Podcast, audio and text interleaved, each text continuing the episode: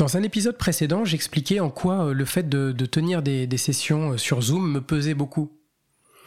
Et ça me pesait tellement et ça nous pesait tellement avec mes collègues que finalement on a fini par se dire qu'on allait se retrouver quelque part pour faire un cours en présentiel, dans le respect des normes sanitaires. Donc on était très peu nombreux puisqu'on était quatre physiquement il y avait deux personnes sur Zoom. Mais on avait vraiment besoin de se retrouver quelque part et je pense que, sans en avoir parlé avec eux, que c'était à peu près pour toutes les raisons que j'ai citées dans un épisode précédent. Et samedi dernier, je me suis retrouvé donc dans la même pièce que mes collègues à, jouer euh, les vannes que j'avais écrites dans la semaine. Je me suis rendu compte de plusieurs choses et la première de toutes, c'est que d'abord j'avais du plaisir à être là, ce que je n'avais plus sur Zoom. En fait, aller faire du stand-up le, samedi sur Zoom, ça impliquait juste pour moi de changer de pièce. J'allais de mon salon à mon bureau, et franchement ça n'avait strictement rien d'excitant. Alors que d'habitude, il fallait que j'aille à pied, pas très loin, mais je m'habillais, je me mettais dans une condition mentale, physique, euh, vestimentaire, pour aller faire du stand-up. Là, je me retrouvais à faire du stand-up en short, chez moi, dans mon bureau. Ça ne me met pas dans l'état d'esprit propice à faire du stand-up. Ça, en tout cas, c'est ma perception des choses. Ce que ce qu'on a fait euh, ce samedi, c'est donc de se retrouver tous les quatre et j'ai retrouvé aussi cette chaleur du premier rire. On avait tous écrit des trucs neufs, et on a tous eu cette générosité de, de rire, et en plus c'était très spontané parce que je l'ai évoqué précédemment. Quand tu joues ta vanne pour une, une première fois, il y a cette, euh, cette pureté du premier rire sur une vanne que tu ne connais pas et que tu découvres. Et là, on a été vraiment, je pense, très généreux les uns avec les autres. Il y a eu des fous rires et il y a eu des choses très, très positives, très bienveillantes. Et ça, ça m'a requinqué. Je suis sorti de là dans un état d'esprit super positif. D'une part, je me sentais euh, amélioré, valorisé par, euh, par ce que j'avais vécu là. C'était un moment vraiment très positif et très bienveillant. Et surtout, je suis reparti de là en ayant été challengé. Et ça m'était pas arrivé depuis assez longtemps. Et c'est pas c'est pas de l'ego ce que je suis en train de raconter. Je suis en train de dire que quand tu es sur Zoom et que tu n'as pas l'attention totalement des gens et que tu ne leur accordes pas totalement de l'attention et que tout le monde ne participe pas vraiment à la montée en progression, il n'y a pas de challenge.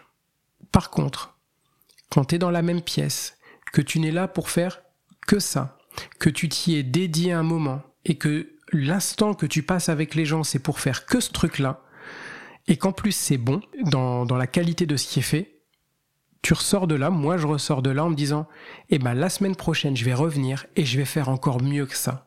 Et j'avais perdu ce truc-là ces dernières semaines, l'envie de faire mieux que ça. Et cette envie de faire mieux que ça, elle est revenue parce que je me suis retrouvé dans une pièce avec un de mes collègues qui avait produit quelque chose qui m'a bluffé.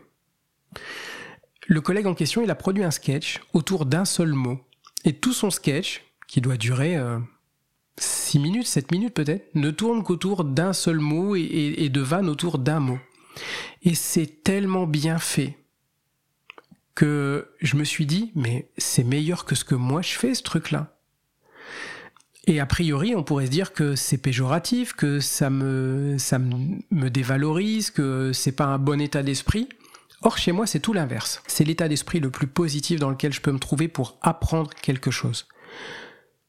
Toute ma vie, je n'ai appris que parce que j'étais second. J'ai jamais été premier dans rien du tout. Et au début, on t'explique que, euh, notamment à l'école, c'est bien d'être le premier. Sauf que quand tu es le premier, je suis convaincu que ça ne te pousse pas à être meilleur. En tout cas, c'est mon état d'esprit à moi, c'est que j'ai besoin d'être second dans ce que je fais pour avoir un premier à dépasser. Et c'est une lutte perpétuelle parce que bah, quand tu toujours second, il y a toujours un premier. Mais il y a un premier dans tout. Et puis quand le premier est dépassé, il y a toujours un meilleur que toi encore au-dessus. C'est un peu cette logique d'être euh, un gros poisson dans une petite mare, comme dit Orelsan.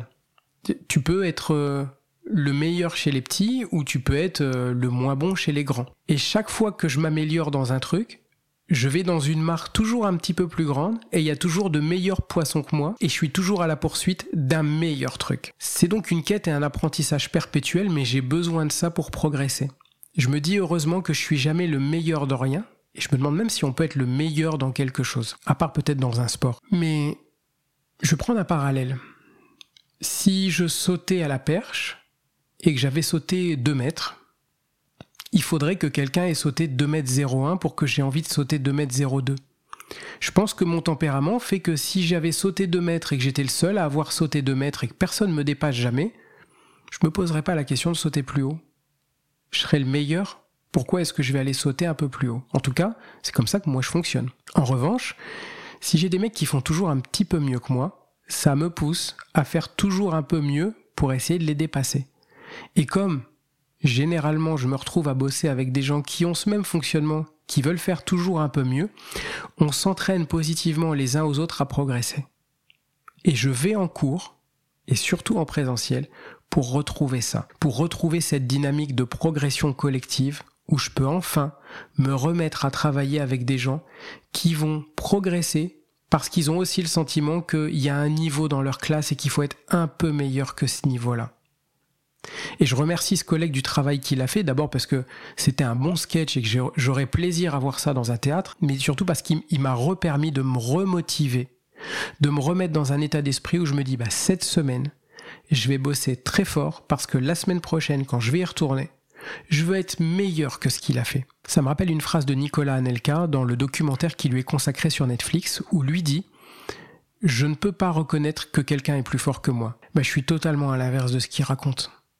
Je pense que c'est justement parce que j'ai une capacité à reconnaître qu'il y a des gens meilleurs que moi, que donc je peux reconnaître que je suis perfectible, que je peux progresser, et donc que je trouve la motivation à progresser.